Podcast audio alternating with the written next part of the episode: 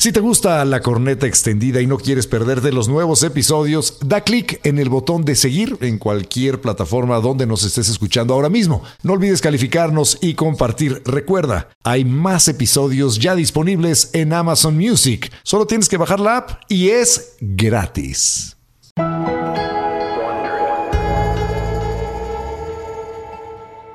Este podcast contiene lenguaje explícito y está dirigido a un público adulto. El mensaje puede considerarse vulgar y ofensivo. Recomendamos discreción. Estaban un día el Estaca y Videgaray preguntándose, ¿qué es un alimento transgénico? Estaban un día. sí, no, creo que era un domingo. Cualquier día, ¿no? Porque Domingo eso es lo que hacemos. Sentarnos por ahí y preguntarnos cosas. ¿Qué es un alimento transgénico? ¿Qué es un bebé genéticamente mo- modificado? ¿Qué es un senotransplante? No es, es lo que ustedes están pensando en este aceptable. no, senotransplante no son chichis nuevas, no, y no son chichis de otra persona en el cuerpo. ¿Se podrá de eso que te usted pongan las chichis de otra mujer a ti? No. ¿A ti? Pues a mí, yo sí me he puesto las chichis de otra mujer. De otras varias mujeres en la no, cara, no, pero por ¿cómo se te vería? Bueno, luego platicamos de ese Bien, se me ven muy bien. Me encanta cómo me veo con chichis en la cara. sí, porque no se te ve la cara, qué. eso te ayuda Pero no digas groserías porque hay invitados. Ah, sí, sí, sí. sí, Sí, hay Estoy muy invitados contento. Estamos muy emocionados porque eh, nos pusimos a pensar, pues, ¿qué hacer? Pues enco- encontrar una especialista, una persona que nos pueda decir todo acerca de la genética. Y por eso invitamos a la doctora Ana Cecilia Jara Ettinger, médica genetista con alta especialidad en genética perinatal avalada por la UNAM, Goya Universidad. Wow. Bienvenida, doctora. Qué introducción. ¿Cómo estás, Doc? Muchas gracias, muy bien. ¿Ustedes qué tal? Bien, muy contentos de tener a alguien que realmente sepa del tema, porque es- este asunto de los transgénicos ha sido traído y llevado eh, por todo mundo, o sea, desde los políticos hasta algunos artistas, las personas dicen, no, es que esto es éticamente reprobable, o sea, la gente a lo a mejor. Sí, no sí, entiende bien a bien qué quiere decir eh, un organismo modificado o un organismo transgénico, qué es. Pero antes de que contestes eso, doctora, yo tengo Ajá. una pregunta. Ajá. ¿Qué te dijeron de nosotros? ¿Por qué Ah, decidiste venir a este programa? Sí, ¿por qué? Es A ver, no decidí consumes venir. estas cochinadas. No, yo no consumo estas cosas. Em, pero me dijeron que eran el número uno escuchado en Amazon. Entonces, esa, esa sí. fue la razón por la que vine. Pero antes de eso, así, bien, o sea, bueno, Está bien. el interés primero. El interés tiene el el pragmatismo de la esta mujer. de la sí, además. Pero sí me dijeron, me dijeron, son unos cincuentones, Ajá, eh, sí, que sí, se pasan mucho de la línea, Sí. eh, humor negro, Sí. este, ten cuidado, me dijeron. Muy bien, todas esas instrucciones fueron correctas. ¿Quién Ten te dijo cuidado, eso es tu Doc. amigo, doctora? Sí, así es. Quien Sí. te dijo eso te quiere. Sí, Y- me y cuida. te quiere cuidar. Lo Muy Bueno, bien. doctora, primero platícanos de tus especialidades. ¿Quién eres tú? Bueno, em, pues sí, efectivamente yo tengo una especialidad en genética médica, yo estudié medicina. Pues ¿Dónde? hice- La UNAM, la UNAM. eh, no, medicina lo hice en la Autónoma de Guadalajara. Ok. Después hice genética en siglo XXI, que es por la UNAM. Ahí salí con mención honorífica. Y después hice la alta especialidad en genética perinatal en el Instituto Nacional de Perinatología. Wow. Y pues, pues sí, esos, las dos especial, bueno, la especialidad y la alta especialidad son por la UNAM. ¿Qué es lo que hace un genetista? De todo un poco, pero eh, vemos desde malformaciones al nacimiento, eh, diagnosticar síndromes, por ejemplo, síndrome de Down, eh, cualquier síndrome raro, planeación de embarazo, cáncer en la familia, muchas cosas. La genética está en todos lados. Vamos a definir rápidamente nada más para, para ir como haciendo una base para construir la casa que vamos a hacer el día de hoy. Eh, hablemos de, de los genes. Eh, los genes son eh, prácticamente pues la información que pasa de una generación a otra en cualquier organismo. ¿Estamos Sí. en lo correcto? Entonces, en esos genes va la información de cómo se arma una persona, o cómo se arma un sapo, o cómo se arma una mazorca de maíz, Así cómo se arma una planta. Entonces, cuando hablamos de, de cuestiones transgénicas, ¿qué estamos diciendo? Porque los genes ahí están, ¿no? De hecho, pasan a través de nosotros y a través de las generaciones. Pero eh, cuando nosotros como humanos tenemos la tecnología o accedemos a tecnologías que pueden eh, modificar los genes, ¿de qué estamos hablando exacta y precisamente? Sí, justo los genes son las instrucciones que, que nos van a permitir hacer nuestras manos, nuestros ojos, absolutamente todo. Y por ejemplo en el maíz o en verduras, pues también. Em, cuando hablamos de un transgénico, es un organismo que ha sido genéticamente modificado. No, no, transgénicos no, son malos. Son malos, le hacen daño a la humanidad. No, Nos vamos a enfermar. no. A ver. Justamente no. Eh, lo que cambia es la secuencia de ADN. O sea, yo puedo modificar. Tienen gluten. Tienen ah, no, gluten. eso no tiene No, nada que es otra cosa. Una disculpa. Depende de, de la verdura que estemos hablando, del Exacto. maíz, ¿no?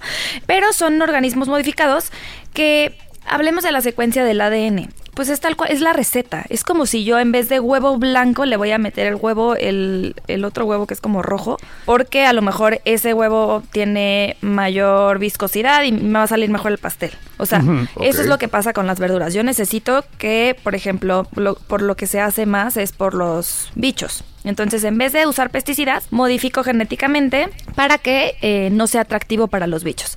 Realmente no pasa nada, o sea, nosotros comemos todo el tiempo ADN. Nuestras verduras tienen ADN, el pollo, la Claro. carne, todo, todo tiene ADN. Sí. Y si está modificado o no, no va a pasar nada porque me lo estoy comiendo, o sea, no es no es que Pero me lo ¿por- por ni qué, aunque me lo inyectara. Ajá. ¿Por qué hay esta percepción de que los alimentos transgénicos son malos? ¿Por qué hay todo este movimiento para rechazarlos? Porque no son supuestamente naturales. Hay una fuerza política ahí importante. Eh, Ok. El tener alimentos transgénicos nos permitiría tener cualquier verdura en cualquier tiempo, o sea, en, en invierno, en verano, en primavera, en el Polo Norte. Eh, abre mucho las posibilidades y eso rompería el, el comercio internacional y todo lo que tenemos como ahorita. O sea, Hay son intereses intereses ulteriores. económicos. Parece que hay- económicos. ah, sí, Ahora, eso yo es- quisiera preguntarte antes de que sigamos, perdón que te acote ahí, pero eh, cuando modificamos, eh, por ejemplo, plantas, eso lo venimos haciendo los humanos desde hace mucho tiempo. O sea, el trigo, por ejemplo, pues naturalmente es una planta que ahí está, pero que es muy difícil de recolectar, de consumir y demás. Nosotros lo modificamos durante muchísimas generaciones hasta que ahora hay variedades de trigo que no sobrevivirían en la naturaleza, o de arroz, O de maíz. maíz y demás. Y no eh, supone esto el uso de tecnologías complejas ni, ni de, cosas modernas. Es nada más selección. Sí. No natural, porque el hombre ha estado seleccionando este chícharo con este chícharo, digo, si nos vamos así como a lo más básico, para obtener el chícharo que yo quiero, que es más verde y más gordito y a lo mejor más rico a la hora de comerlo. Entonces esto lo llevamos haciendo mucho tiempo. Esta resistencia y este miedo a los transgénicos, siento yo que ha llegado cuando empiezan eh, a utilizarse tecnologías más complejas que no son tan fáciles de comprender. Y entonces la gente se asusta Sí. y dice, pero ¿cómo? ¿Me van a meter una cosa que me va a salir otra cabeza en el hombro y me va a empezar a hablar? No, güey, eso no va a suceder. ¿Estamos en lo correcto, Doc? Sí, totalmente. Eh, sí, yo creo que ahí han habido intereses económicos, que es lo que mueve todo lo demás, pero no pasa nada si comes transgénicos. O sea, es, es ¿Oyeron? ¿Estás segura? Sí, A estoy ver, pero segura. ¿estás segura? A ver, explícanos cómo y por qué. Porque, o sea, que me lo digas, doctor, yo no- ni, ni te conozco, ni sé quién, ni confío en ti. Sí, Entonces, Pues no a ver, explícame por qué. No importa. Sí, mi esposa también, pero no confío en ella. No, no es cierto. Este no. Pero es radióloga, güey. Pero es otra sí, es cosa. otra cosa. Y es Pero a ver, Doc, este, explícanos por qué y cómo es que podemos estar seguros de que un alimento transgénico, el que, a que a lo mejor se modificó con lo último, último, último en tecnología, a mí no me va a hacer daño consumirlo. Mira, nosotros tenemos nuestro ADN, que ya dijimos son las instrucciones, y están adentro del núcleo de todas nuestras células. De cada una de ellas. De cada una de ellas. Cuando yo como, digamos, no estoy comiendo células de esa verdura que está modificada genéticamente. Sí, todo tiene ADN, pero para que ese ADN entre a mi célula, entre a mi núcleo y entonces pueda entrar al- a mi ADN, necesito toda una maquinaria que es lo que hacemos justamente para modificar genéticamente. Entonces, si yo nada más me lo estoy comiendo, no puede entrar, uno, no entra a mi célula, y dos, menos entra al núcleo, y tres, menos me va a romper la mi propia hebra de ADN para meterse ahí. Entonces ya podemos dejar de perder el tiempo, gente, a- oponiéndolos a los alimentos transgénicos que hemos estado comiendo de- desde, eh, bueno, los inicios de la humanidad que se han modificado los cultivos. Sí. No nos van a hacer daño, no hay ningún problema. Protesten por otras cosas. Esto no es lo mismo que consumir, por ejemplo, alimentos eh, que hayan sido tratados con pesticidas eh, y otras Sí, no, no, sustancias. eso es diferente. Ahí sí, ahí sí ya es otra cosa. Pero cuando estamos hablando de la modificación del ADN de un pepino, este, o un camote, que tanto le gustan a Eduardo, este, no hay ningún problema con, con que se lo coma pelado o sin pelar, Eduardo. Si Así está es. modificado transgénicamente, no le va a hacer daño. Le va a causar placer como siempre. Sí. ok.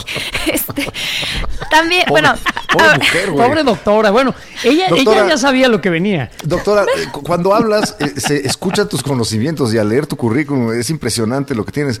Pero más me impresionó saber, y, y por tu voz, tú eres muy joven, ¿qué edad tienes? 29. 29, 29 años. y nos está dando cátedra. Pues claro, está bien, pues que tú eres genetista, güey. No, no, yo soy un sabiendo imbécil, todo. nada más, y yo también. ignorante, entonces- Somos un par de imbéciles hablando con una persona letrada, estudiada y leída. Muy bien, entonces Leida. ya, es- ese tema ya quedó claro. Los, ali- los alimentos genéticos no representan una amenaza para el ser humano, al contrario, son una oportunidad. Pero ¿sabes qué? Sí quiero agregar algo ahí. Este, de los transgénicos, uno de los más conocidos es el maíz de Monsanto. Que de hecho lo modificaron, es un, un super maíz. Pero ¿qué hicieron? Que es infértil. O sea, tengo que seguir comprando a Monsanto.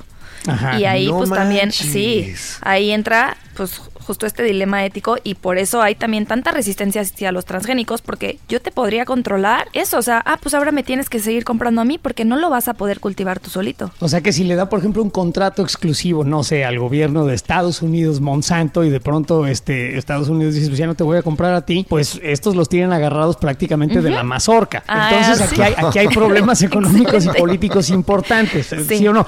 Ahora, también está el otro asunto que, que estuve leyendo. Eh, hay quienes se preocupan acerca eh, de la propagación de variantes, por ejemplo, de maíz o de cualquier otra planta eh, genéticamente modificadas que se introduzcan accidentalmente Ah, sí. eh, en, en- en, En la no sé, naturaleza y salgan poblaciones de control. nativas. Y no, y de verdad, pues compitan de manera perniciosa con especies eh, endémicas o especies eh, que Locales. pertenecen a, a las localidades donde se está eh, sembrando este maíz transgénico. ¿Ese es un peligro? Sí, sí, es un peligro que, pues de hecho no sabemos qué es lo que podría pasar. Ajá. Es jugar a dioses y es... Pero si o sea, Dios no existe, Sí, ¿por qué bueno. no podemos jugar a ser Dios? ¿Tú qué sabes si Dios existe o no? Bueno, yo qué sé, pero partiendo de- desde mi base, digamos, de, de ateísmo total, recalcitrante y militante, este, si Dios no existe, insufrible. ¿qué tiene de malo jugar a ser Dios? Ya lo hacemos, ¿no? Con un montón de otras cosas. Pues descompensamos todo el ecosistema. Ok. O sea, ponle que, ok, estamos jugando a hacer, a, hacer la evolución más rápida. No sabemos el impacto que puede tener sobre otras especies, eh, sobre la cadena alimenticia, todo. Hay, por ejemplo, unos salmones que hacen crecer, creo que al 200% de su tamaño natural, eh, que digo, dan más carne, son, son muy buenos, dan, dan más alimento, pero hay quien se rehúsa a comer estos salmones que lo único que tienen es el gen de otra especie de salmón sí. que crece más, un salmón que creo que se llama Chinook o Chinook, este, y que hace que estos salmones pues, son unos salmones Sí. súper gordos y Salmonazos. musculosos, unos salmonazos, que la gente se rehúsa a comer porque dice, no, pues me voy a enfermar por comer ese pez modificado. No, no pasa nada. No pasa nada con el salmón, pero No ¿qué pasa pasa con otros animales? Porque hay, hay muchos animales genéticamente modificados para que crezcan más rápido, para que den más carne, o incluso para que sepan más rico. ¿Cómo, no sé cómo puedan modificar a un cerdo para que sea todavía más delicioso. Eh, hay una película de, de un puerquito que modifican genéticamente para que sepa delicioso. No sé si la. Sí, No, Pero bueno. pero me parece una gran idea. ahí luego la en este programa tenemos una teoría, doctora. No sé si tú estés de acuerdo con ella o estamos totalmente equivocados. Y es que dicen que los cerdos tienen orgasmos de 30 minutos. sí. ¿Qué? Sí, el orgasmo de- del, del cerdo dura 30 minutos. Entonces, Eduardo y yo hemos llegado a la conclusión muy poco científica de que eh, tanto placer convierte a los cerdos en una especie de baterías o pilas de placer. Por eso el tocino es tan rico y por eso los tacos de carnitas saben tan sabrosura. y- es y- y orgasmo o tras, sí, tras orgasmo tras orgasmo que hace convertido en chicharrón. Eh, convertido en chicharrón. es buenísimo. Son reservorios Delicioso. de placer los, los Ya los quiero salir de aquí a googlear cuánto dura el orgasmo. Sí, del cerdo. Oye, pero ya hablando en serio, por ejemplo, hay una autora eh, de ficción estadounidense que se llama Margaret Atwood, que eh, en, en varios de sus libros habla precisamente de organismos modificados genéticamente en el futuro eh, para obtener esta o la otra característica beneficiosa, ¿no? Y habla de animales, por ejemplo, como los pigoons, que son una mezcla entre los cerdos eh, y los mapaches, y que, bueno, pues estos animales pueden The subirse a los árboles. Exactamente, pueden subirse a los árboles, además se alimentan mejor y crean mayor masa muscular a través de su comportamiento y eh, resultan mejores para la producción cárnica. Eh, yo digo que desde el punto de vista de la ventaja humana, pues está muy bien. Ahora Sí. está la cuestión ética. Sufre eh, la calidad El de vida del animal. este, no sé, las vacas que tenemos en grandes granjas, en cajones, donde les inyectamos quién sabe cuántas eh, hormonas y demás, y las hacemos ser más musculosas, por ejemplo, ¿es éticamente correcto que eh, hagamos esto con los otros seres vivos a nuestro alrededor? Y eso que a mí me gustan mucho las carnitas, lo acabamos de decir, ¿no? Con, con el orgasmo del cerdo. Híjole, yo creo que ahí es un riesgo-beneficio. O sea, bueno, no riesgo, sino... Pues digamos un, un dilema ético Mm. Sí, contra el beneficio. Sí, o sea, si hablo Económico o de... alimenticio. Sí, si hablo de comer una carne riquísima, pues yo siento muy feo con el animal, pero si hablo de que yo pueda hacer trasplantes de hígado, de corazón, de un puerco a un humano, pues yo creo Por que ejemplo. sí, eh, o sea, Los senotransplantes, ahora sí llegamos a ellos. que siento feo por el animal, pero... Pero si lo- es tu lo- tío el lo que en- se está muriendo y necesita Sí. un trasplante, pues primero va el tío y luego el animal, ¿no? O sea. Hasta donde entiendo, el senotrasplante es modificar a un animal para que pueda desarrollar órganos humanos que Sí. sirvan para trasplantes, ¿es correcto? Así es. Eh, ¿Qué opinas de eso? híjole, me, me cuesta porque son porque se cría un animal con una conciencia. De hecho, aquí también los puercos sufren de depresión. Em, Son tan listos ¿Cómo como no? un perro, o sea, ¿eh? eso está sus comprobado. orgasmos de 30 minutos, pero tienen Sí. pueden tener depresión. Bueno, pues unas por otras, ¿no? Unas- Digo, se aguantan. aguantan. No, no, pobres animales. Yo veo el maltrato que les dan a los animales en nuestro país, esos camiones llenos retacados Ay, de cerros no, que hay en las carreteras. y dan ganas de llorar. sí.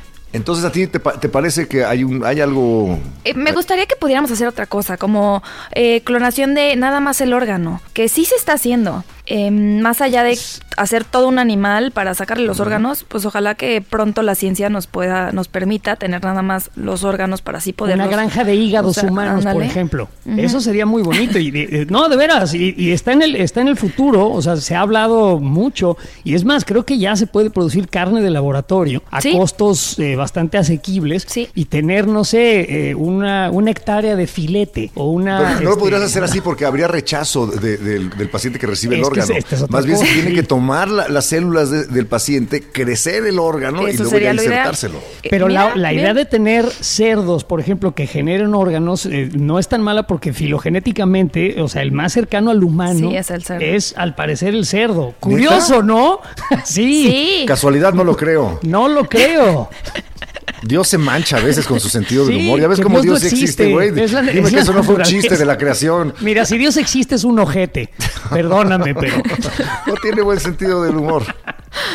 Bueno, pues tenemos esas Doctora, no modificaciones. sufras, dinos. Doctora, no sufras, efectivamente. Mira, hay, hay varias modificaciones que me han parecido interesantes. Hacer una rana translúcida, transparente, Ah, que sí. hicieron allá en Japón, por ahí del 2007. Eh, o hacer primates ge- modificados genéticamente para que sean fluorescentes y poder analizarlos. ¿Qué opinas de estos cambios? Eh, ay, o sea, es lo mismo, me cuesta porque son como experimentos que no tienen mucho sentido. O sea, pero sí es cierto avance a decir, bueno, podemos modificar hasta cosas eh, justo, sin sentido, y no pasa nada más allá, no hay complicaciones. Este, pero pues sí son seres vivos. No me digas, doctora, que eres vegetariana. No, No, bueno, digo, Oye, soy vegana. ¿Eres ¿eres vegana? vegana? sí. Wow, muy bien, bien por ti. ¿Y por qué lo haces? eh? ¿Es una cuestión ética? No, no es cierto. Ah, no es cierto.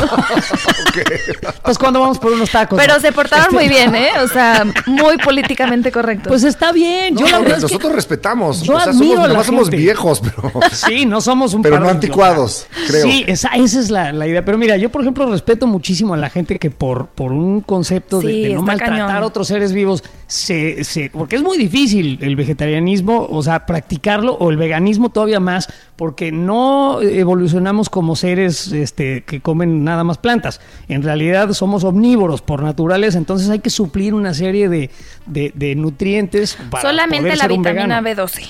Pues sí, pues, pero, Pero es difícil. Es difícil. Sí, pero sí lo ideal sí es una dieta basada en plantas, ¿eh? O sea, lo mientras- ideal para el humano, Sí. pero sí sí necesitamos de grasas animales y de, y de Pero de muchas menos de las que consumimos. muchas menos Ah, de las bueno, que eso sin consumimos, duda, exacto. eso sí. sin duda. Ahora, ¿qué tan difícil es, y vamos a entrarle ahor- ahorita un poquito a la cuestión técnica, Doc, qué tan difícil o cómo es que se modifica genéticamente a un ser para X o Y propósito, ya sea tener más comida o hacer un experimento? Hay varias técnicas. Las más comunes o las más utilizadas son el CRISPR-Cas9, que seguramente lo han escuchado. Haz de cuenta, el ADN viene escrito eh, con ACTG y viene como ti- tiene su parejita. ¿Se acuerdan? Ah, Anita Lava Latina, ¿cómo se llaman? Esas palindrómicas. Sí, sí. Entonces, el CRISPR-Cas son secuencias pal- palindrómicas repetidas y lo que va a hacer es detectar ciertas regiones y es donde entonces corta. Perdón, para quien no sepa lo que es un Ah, palíndroma sí. o palindroma. Yo sí, Anita Lava Latina. Es una oración que se puede leer igual al derecho y al revés. Exacto. Como por ejemplo Anita Lava Latina o Salta Lenin el Atlas o una muy políticamente incorrecta que es a la gorda drógala.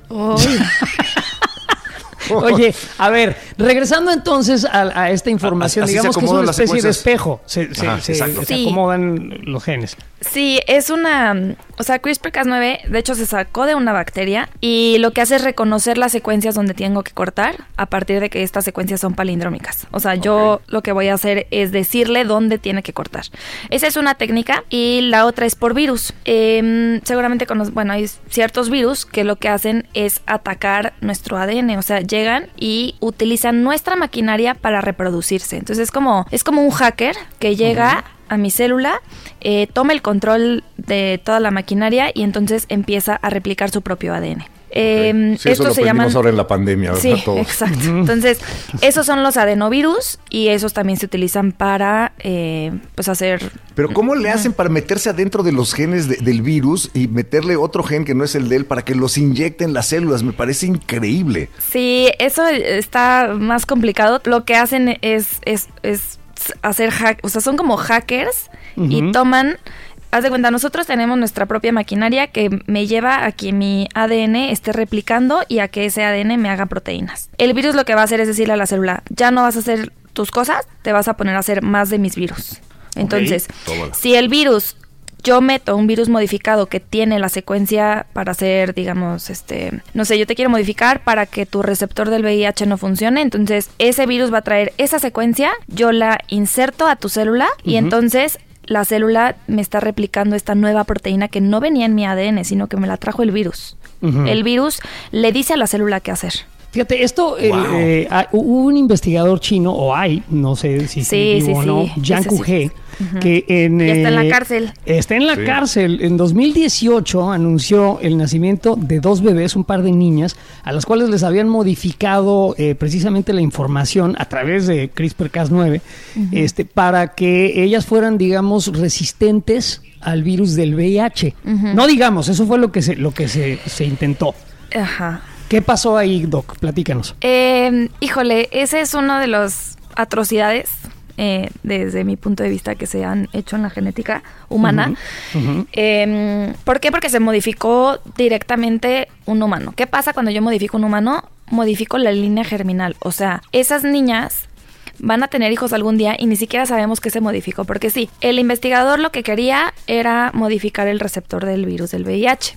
Al final lo que dicen, que ya ni siquiera sabemos bien, porque ya no se pudieron secuenciar los genomas de estas niñas, pero dicen que ni siquiera logró esa modificación. O sea, que quién sabe qué se modificó. Wow. Y O sea, también... le, le movieron ahí a quién sabe A qué. quién y, sabe. y- y de hecho la información está resguardada por nada Ajá. más y nada menos que el gobierno chino, ¿no? Que ya saben cómo es Es de... bien confiable. Sí. Exacto, de confiable. Y, y también algo que, o sea, que yo creo que hay que discutir, pues es que no se intentó modificar genéticamente una persona con una enfermedad. O sea, eh, lo que se buscó fue mejorar, fue hacerme inmune a una enfermedad que tiene un tratamiento muy bueno, que las personas con VIH pueden vivir una vida normal.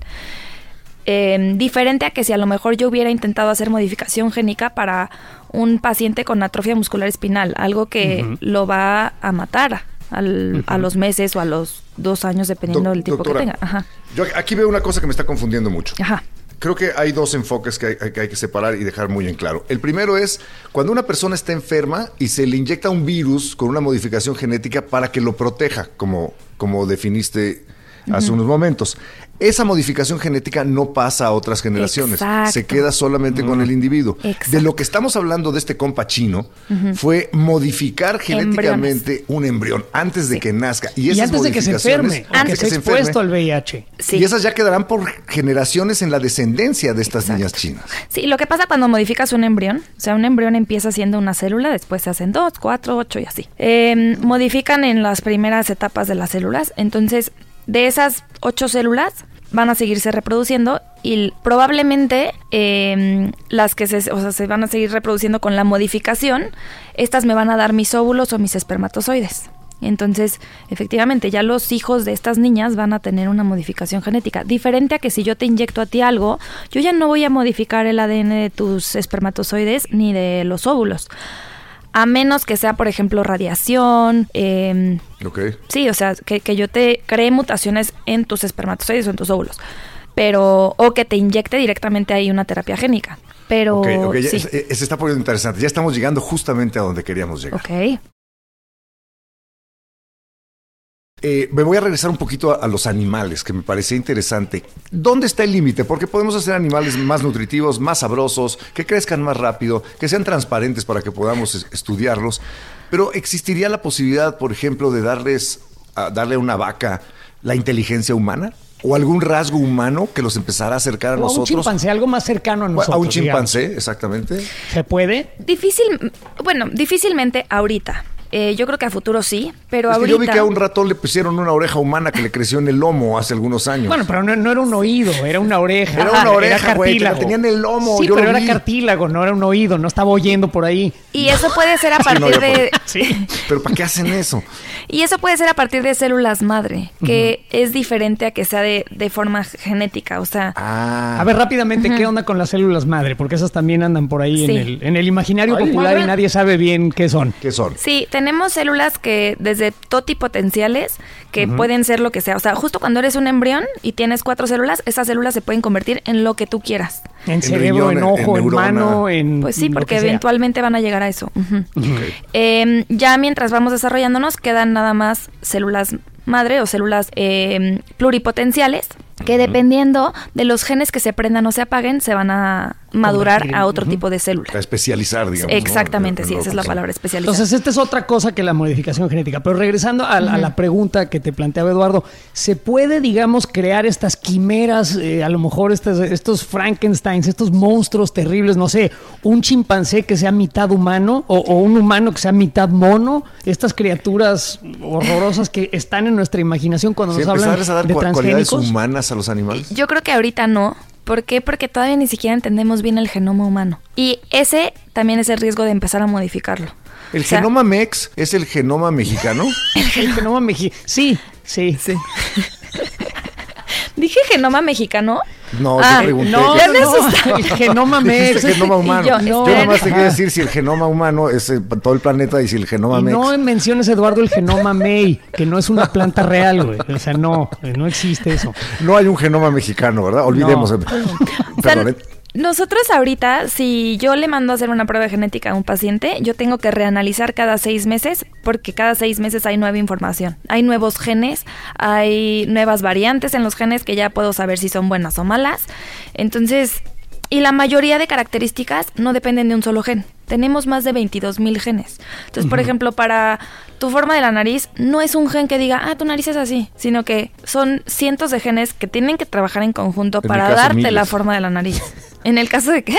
De caso, Eduardo son miles. Ah, es que no has, Tengo una ¿has visto nariz. la nariz de Eduardo? No, pero ya ahorita la- Imagínate un tubérculo con dos ojos. Eso es lo que tiene básicamente en la Imagínate un cara. güey que tiene una papa en la mitad de la cara, ese soy yo. Entonces, este, él, él requiere de más genes para su nariz. Pero bueno, entonces están lejos todavía estas monstruosidades, Sí. estas criaturas. Estas quimeras. este, quimeras. Pero, por ejemplo, la modificación dentro de nuestra misma especie. Y digo, eh, se, se manejaron conceptos, no sé, por ejemplo, durante la Segunda Guerra Mundial con los alemanes, Sí. de, de mejorar razas, ¿no? De, de hacer superhumanos. Y también creo yo que hay una discusión ahí interesante de hasta dónde es, o sea, es, es, digamos, aceptable la modificación de los seres humanos este, desde el punto de vista de los genes. O sea, una cosa es hacernos resistentes a una enfermedad o de- asegurarnos de que no nos dé Parkinson o que no desarrollemos cáncer y otra cosa es decir es que pues habrá unos que serán Quiero más que fuertes y más azules. inteligentes, Eh, no, o que sí. sean más inteligentes o que sean más fuertes o que sean X o Y, ¿no? Sí, es una línea delgada y por eso deben existir pues, regulaciones eh, para que no se pueda hacer lo que un pues, lo que se hizo en China. Oye, ¿tú crees que ya, ya alguien con muchísimo dinero, alguno de estos megamillonarios del mundo, ya haya recurrido a alguna, eh, ile- no sé, clínica ilegal en donde se asegura que su descendencia sea genéticamente superior al resto de la raza humana. ¿Se puede hoy por hoy? Podríamos pensar que alguien por ahí ya lo hizo, porque así somos los humanos, ¿no? Si podemos, lo hacemos. No.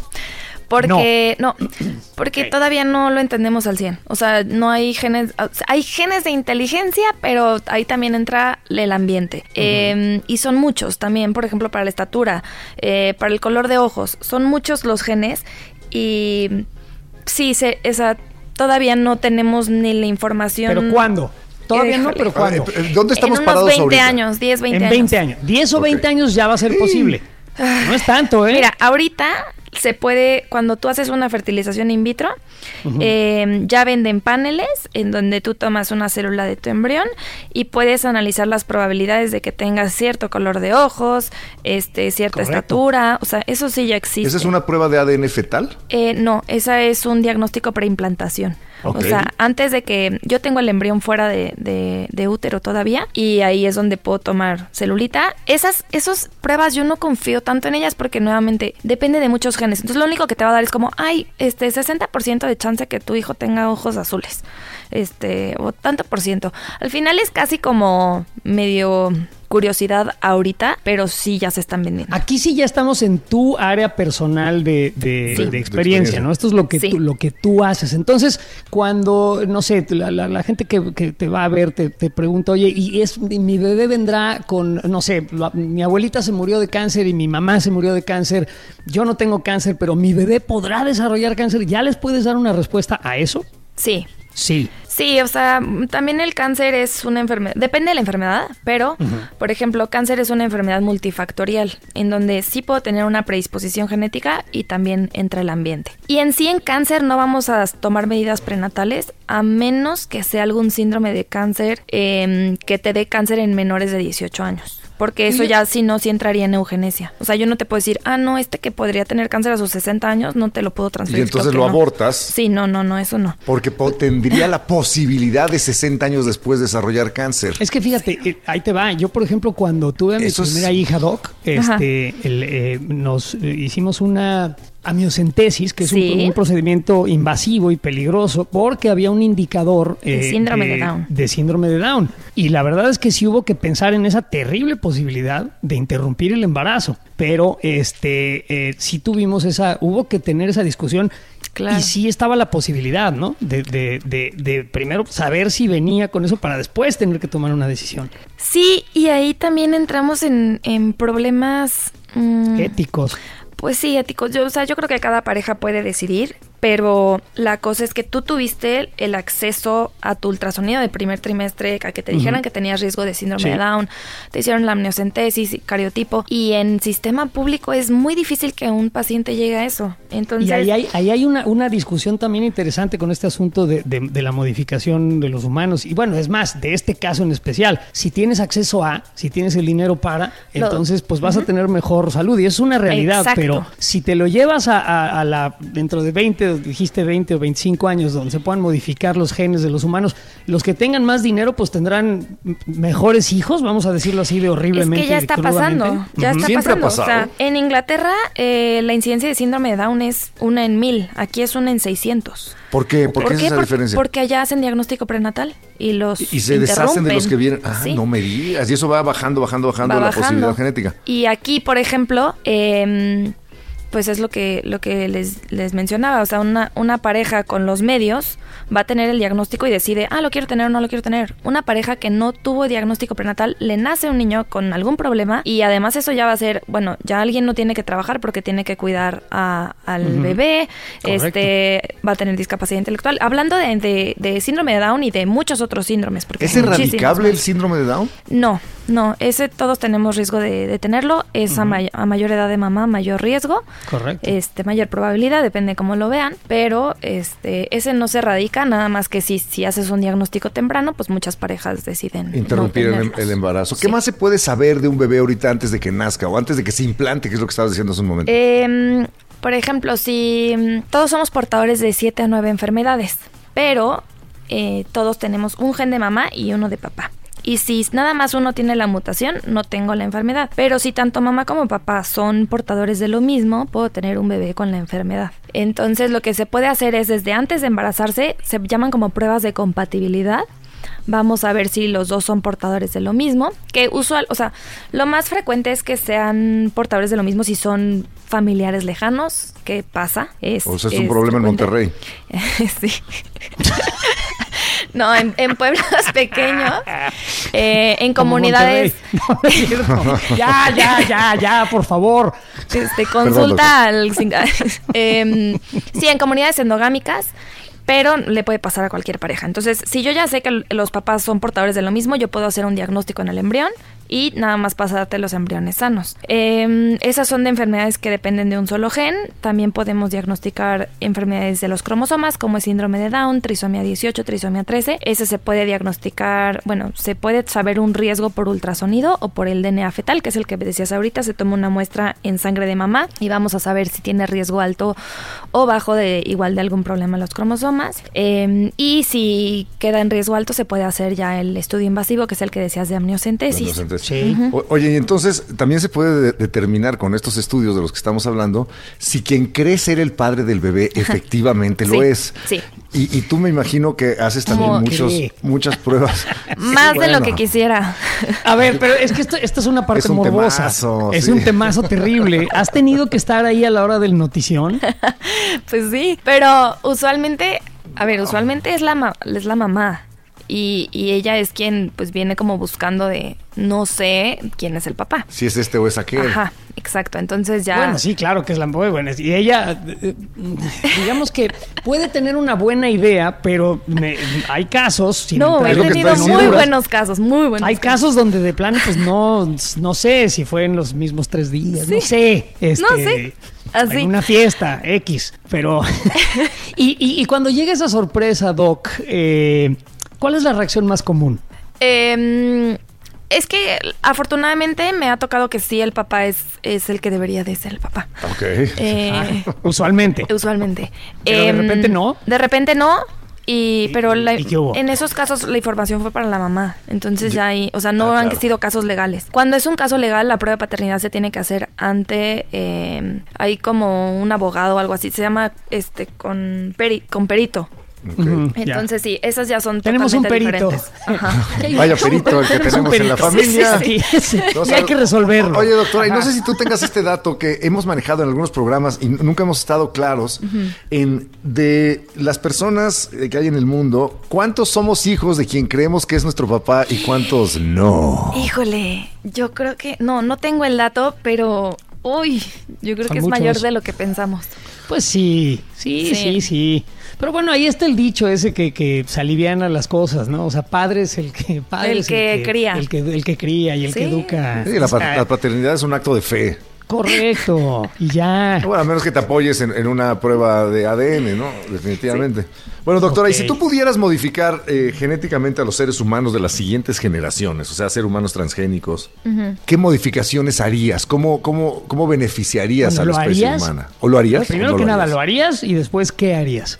Sí lo haría y quitaría las enfermedades que les contaba de, de un solo gen. O sea, quitaría que fuéramos portadores y que pudiéramos tener eh, estos bebés, porque son bebés que sufren mucho. Las familias también sufren y no tienen cura. Si te dijeran a ti, doctora, que puedes modificar a tu bebé genéticamente para que sea más inteligente que los demás, ¿lo harías? No. Eso se llama. No, ¿Por qué le niegas esa oportunidad de ser más inteligente? porque me da miedo, porque no lo entendemos por completo. Entonces, Pero imagínate, vamos, a poner el caso hipotético, de que sí lo entendiéramos muy bien y de que estuvieras no segura de que va a suceder, de que el niño o la niña va a ser eh, una persona extremadamente inteligente. Híjole. No, pues sí. Sí, ¿no? Ah, Yo también lo haría. Entonces, si te gusta jugar a, ser Dios, lo que te preocupa es fallar, que, que, que, no suceda todavía. Sí, sí, y que sucedan cosas que no entendemos, o sea... Y si pudieras modificar a tu bebé genéticamente para que sea más guapo o guapa que los demás, ¿lo harías también? Eso sí, no, estoy en contra. En Te contra gusta la gente fea. Por eso estás con nosotros en esta Me- transmisión. Bueno, es que Me la belleza también es una Me gusta la belleza este, no convencional. Ya, Ah, eso está bien. bien. Que tenga onda. Sí, Ajá. sí, sí. Qué bueno que haya mujeres así, porque eh, Eduardo y yo somos de esos hombres que, pues, con nada más teniendo onda, ¿no? Porque, o sea, así de vernos dices, hijo de la ch- Sí, sí, nuestra belleza es no convencional, sin lugar a Exacto. dudas. ¿Cómo Súper no convencional. Este, que la plática mata carita. Pues debe de ser, ojalá, esperemos. Pero bueno, oye, y este asunto de, de- de la- la- el, el negarte a, a modificar esto o lo otro, porque acabas de hacer una diferencia bastante curiosa entre una cuestión nada más de percepción, o sea, una belleza física que pues, puede ser, digamos, al gusto del consumidor, vamos a decirlo así, o una ventaja real en, en la competitividad de tu, de tu descendencia, que sería una inteligencia mayor. ¿Por qué se te hace, o- y, y- y me pongo la cuestión a mí mismo y se la pongo a Eduardo también, a ustedes que nos escuchan, ¿por qué po- hacemos esa distinción tan claramente? O sea, aquí hay una ventaja que realmente le va a hacer eh, un, un bien a, a mi hijo y a, La y a mi familia, la inteligencia. Y la otra, bueno, hombre, pues es una banalidad, pero ¿por qué, por qué este, escoger una y no la otra? Híjole, yo creo que cruda moral. Cruda o sea, como moral. que, como que me daría, sí, me sentiría mal de, de hacerlo eso, ¿no? Más guapo. Pero hacerlo más inteligente, pues a lo mejor le ayuda al mundo, ¿no? A lo mejor nos hace estas carnes que queremos, este. O estos trasplantes, que sea una persona Exacto. increíble y que haga algo bueno por la humanidad. Bueno, ¿y qué tal si sale un genio maligno? Y, y Pues sí, sale también, un- es ajá, una cosa horrible. No, porque ahí entra la crianza, ¿no? claro, bueno, sin duda. Bueno, pero no son esas todas las posibilidades de hacerlo más guapo o más inteligente. ¿Qué tan lejos estamos, doctora, por ejemplo, de poder hacer un humano cuyas fibras musculares sean las de un felino y que pudiera correr al doble de velocidad de lo que corre Usain Bolt? Eh, híjole, que de un felino lo veo difícil, pero si yo pudiera secuenciar justo a Bolt o a Michael Phelps y encontrar las variantes que me que le están dando esa eh, competitividad, mm, a lo mejor sí estamos cerca. No, sí estamos dices- De, de ponérselo a todos los Ajá. demás bebés. Sí. Pero entonces ya no tendría chiste porque todo el mundo correría, Correría rapidísimo. rapidísimo. Nada más es subir el nivel de todo. Pero Pues me estaría imagino bien, que hay- imagínate esas olimpiadas, güey. Pero imagínate, imagínate con unos músculos así de fuertes, ¿qué le pasa al esqueleto? Es que ese es el Exacto, problema. Mueves sí. una cosa y, y se desbalancea otra, ¿no? Nuestros huesos no evolucionaron para los músculos de. Bueno, mis huesos con los músculos de Usain Bolt sería como un hueso de pollo, este, y sí, y un físico constructivista, crack. Este, entonces, esos desbalances, Doc, son peligrosos, ¿no? Eso es lo difícil Sí. de la modificación. Exacto. O sea, vamos a, justo tenemos que ver qué pasa con, con Bolt, qué pasa con Michael Phelps, con todos esos atletas olímpicos, qué pasa a largo plazo. Y, de- Correcto. y desde los puntos de vista legales, en el planeta hay gente que ya está desarrollando protocolos o legislación para que esto se pueda hacer o no hacer. Eh, hay, hay un comité mundial, cada país lo puede ir decidiendo o, o- o qué está pasando. Eh, en teoría hay un comité mundial, eh, pero también cada sirve, país ¿no? tiene... sí, es O sea, como la ONU. Sí, Sí, que no sirve de mucho. No, no, no quería decir eso de la ONU, sino No, del sí, es que- Comité es que- Mundial de la Mundial. Ética. Ajá. La Eh, idea es muy buena de la ONU o del Comité Mundial de la Ética, pero Sí. evidentemente, no sé, un estado como Sí. Corea del Norte, O pues, China, ¿qué le vas a decir? Se lo ¿O pasa China? por el arco. Pues sí. Sí, entonces cada país también lo tiene. De hecho, es un problema que en México no hay. En México, de hecho, se hizo el primer bebé de, de tres papás, como le llaman. De Eh, probeta. Hicieron un bebé. probeta. No, no, no, no, no, güey. Ni, ni tampoco le dicen el mole porque está hecho de varios chiles. Varios No, güey. No, no. No. Ok, pero, a ver, doctora, ¿cómo es que tiene tres padres este güey? Eh, bueno, eh, Digo, este bebé. es, mam- o sea, tenemos nuestro ADN que está en el núcleo, pero además de ese tenemos ADN que es mito- de la mitocondria. Ese ADN de la mitocondria solamente se hereda de mamá porque viene en los óvulos. Era una paciente que tenía un problema en sus mitocondrias, entonces ya tenían varios bebés que habían nacido y fallecido, y la única opción que tenían era cambiar las mitocondrias. Entonces, ¿qué se hizo? Se tomó el óvulo de una donadora con otras mitocondrias, se metió el núcleo de la mamá y el espermatozoide del papá. Entonces termina Wow. teniendo ADN de tres personas. Biológicamente, eh, sí es una mezcla de tres, no de Sí. dos. De- de- Sí. sí. Y Wow. eso se pudo hacer en México porque no hay, no está regulado. Ah, se hizo en México. Se hizo en México. ¿Y por qué mm, se hizo? ¿Para años. qué se hizo? O sea, ¿cuál fue la...? Para que la familia pudiera tener un hijo sano, porque las mitocondrias de la mamá estaban enfermas. Entonces ellos ya llevaban, si no mal no recuerdo, como cinco bebés fallecidos. Wow. Este, sí, es la es una opción para las personas que tienen problemas mitocondriales. Digo, y ahí hay todo otro debate, este, y me imagino que algunas personas que sean un poco más conservadoras que están escuchando esto, o que sean religiosas que estén escuchando esto, dicen, pero ¿cómo? Esto es y ahí les va la horrible cantaleta contra la naturaleza. Pero yo creo Jugar que vivimos vidas que, que contravienen las leyes de la naturaleza a cada rato. Yo no evolucioné para andar en mi motocicleta a, a 120 kilómetros por hora, ni volar en un avión, ni vivir. O sea, no sé. A mí, por ejemplo, me acaban de hacer un examen donde me encontraron unos pólipos precancerosos y me los quitaron. O sea, según la naturaleza, Sí. pues igual ya me hubiera muerto hace mucho. Entonces. Tenemos que seguir adelante. ¿O tú qué opinas, Doc? Sí, totalmente. O sea, esta, esta opción reproductiva es una muy buena opción para esas parejas. Son pocas. Eh, es muy, son muy raras esas enfermedades, pero pues si alguien quiere tener hijos, es su sueño y, y no lo han logrado de otra manera, ya han pasado por este sufrimiento, creo que sí deben de existir. O sea, es lo mismo del in vitro. Qué bueno que existe porque ayuda a muchas parejas.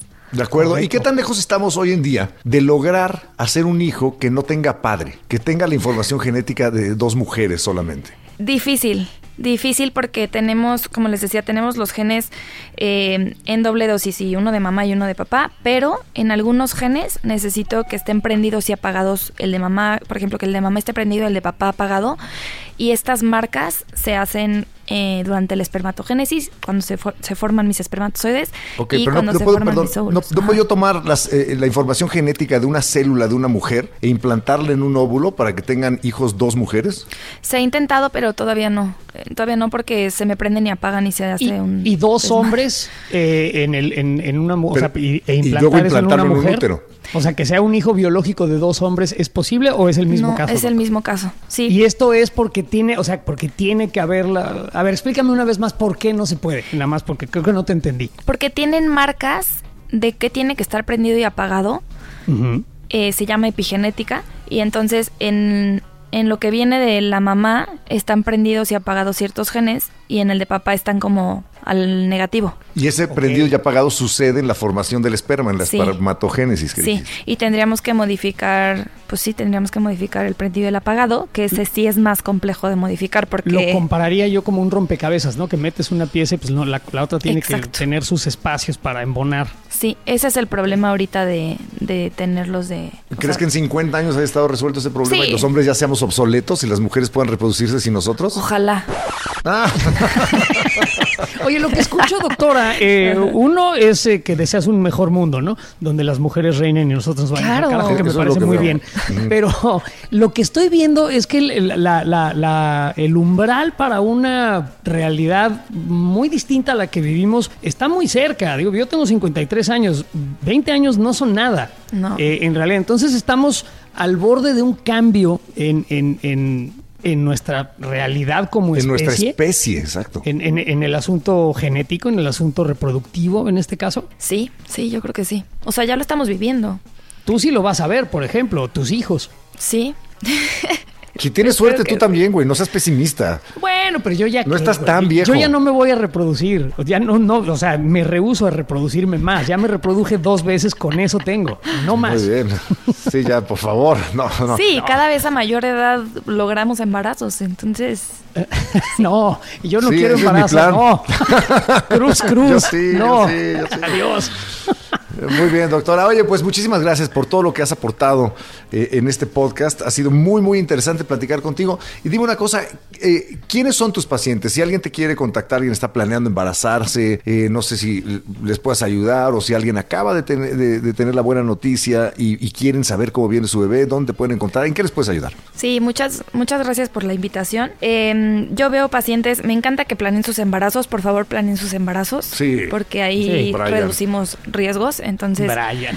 eh, este, Planea. Eh, para planear embarazos, eh, también si le sale un riesgo intermedio o alto, por ejemplo, en- con el que vimos ahorita Ahí. en tu ultrasonido, pues con mucho gusto ahí los veo. Eh, cualquier duda de genética, estoy como doctora Ana Ceci en todos lados. El teléfono de mi consultorio no me lo sé, pero... Doctora Ana Ceci, ¿así te buscan, te buscan en redes sociales, por Eh, ejemplo? Sí. Ok. Déjame... ¿Tienes Instagram? Sí, tengo doctora Ana Ceci Genetista en Instagram, NS Y ahí los puedo. Me mandan mensajito. Ya. Ya tengo el teléfono del consultorio 56 33 63 50 40. O en la página de internet www.doctoranacesi.com también tengo consulta virtual, justamente como para planeación de embarazo. Y estoy en la Ciudad de México. Órale, eres una celebridad mediática. Tienes 266 mil seguidores en Instagram. Perfecto. Sí, síganla en este en arroba doctora Anacesi, Anacesi, así sí. como se oye, tal cual. Ok. Sí. Bueno, pues Doc, muchísimas gracias, de verdad, muy interesante y lo que No, viene hombre, es gracias a un ustedes. nuevo mundo, en realidad, este y bueno, pues liderado por lo visto por mujeres como Ana Ceci. Que no nos quieren ya los hombres. Que ya vamos a poder hacer. tener hijos. Sin ustedes, güeyes. Muy bien, bueno, pues ya nos vamos los anacrónicos esperanzador es esto y le dejamos la- el mundo a Ceci y a su género. Nos Gracias, despedimos Doc. del planeta. Muchas Adiós, gracias. gracias, bye. Bye, Cuiden el mundo. divertido. Bye.